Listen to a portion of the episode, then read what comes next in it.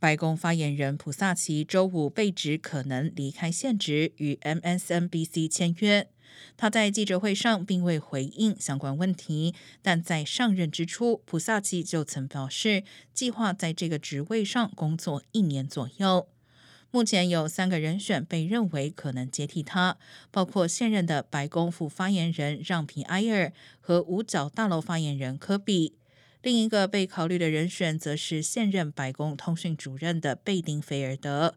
过去一周，普萨奇和让皮埃尔先后确诊新冠，贝丁菲尔德临危受命主持白宫每日简报会，迅速给很多人留下深刻印象。